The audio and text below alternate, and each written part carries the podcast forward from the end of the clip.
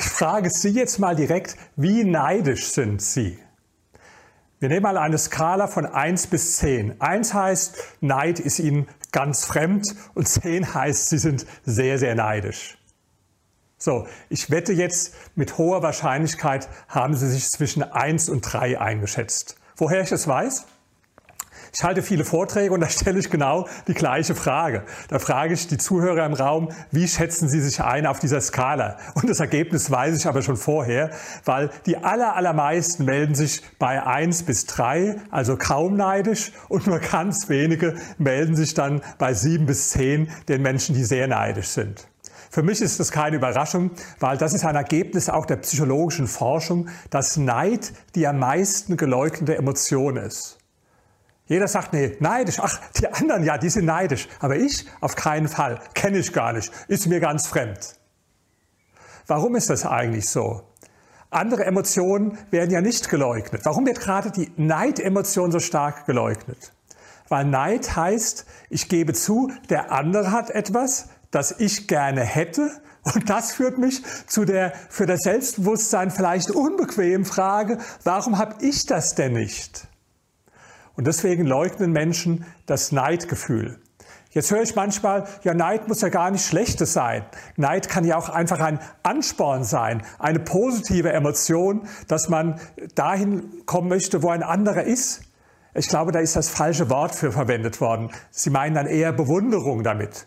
Ja, das sagt man so im Alltagssprachgebrauch. Ich beneide dich um dein neues schönes Haus. Aber eigentlich meint man eher, man bewundert den Menschen. Nein, Neid bedeutet eigentlich im engen Sinn, ich möchte, dass es dem anderen schlechter geht und im Extremfall selbst dann, wenn es mir dadurch nicht besser geht. Ich habe eine internationale Studie in Auftrag gegeben. In vier Ländern wurden jeweils 1000 repräsentativ ausgewählte Personen danach gefragt, ähm, wie neidisch sie sind. Und natürlich auch auf indirektem Wege. Wir hatten so eine Frage. Ich wäre dafür, dass man Millionäre drastisch besteuert, auch wenn ich selbst keinerlei Vorteil davon hätte, persönlich. Oder ein anderes Statement lautete, ich wäre dafür, die Bezüge der Vorstandsvorsitzenden drastisch zu reduzieren und alles an die Angestellten zu verteilen, auch wenn die dadurch nur zwei oder drei Euro mehr im Monat hätten. Oder eine dritte Frage, das war die sogenannte Schadenfreude-Frage, die lautete so, wenn ich mal höre, dass ein Millionär durch ein riskantes Geschäft eine Menge Geld verliert, dann denke ich, das geschieht dem Recht. Schadenfreude ist eng mit Neid verbunden. Und dann haben wir verglichen, das waren Dutzende Fragen, die wir gestellt haben, wie die einzelnen Nationen so ticken. Also wir haben Amerikaner befragt, Franzosen befragt, Briten befragt, Deutsche befragt. Und wir haben sogar einen Sozialneidkoeffizient ausgerechnet. Der zeigt dann, wie das Verhältnis von Neidern und Nicht-Neidern ist in einer Gesellschaft. So, am neidischsten waren die Leute in Frankreich. 1,21 hat der Koeffizient betragen.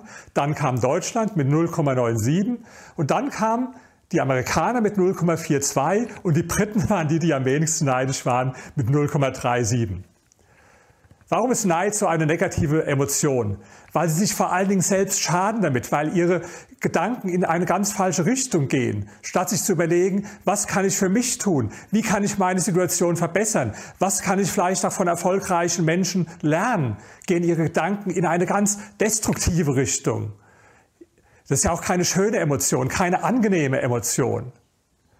Deswegen überprüfen Sie, ob Sie nicht vielleicht doch neidischer sind, als Sie am Anfang von dem Vortrag dachten, wo ich Sie gefragt habe, und machen sich klar, Neid ist etwas, das Ihren Erfolg behindert.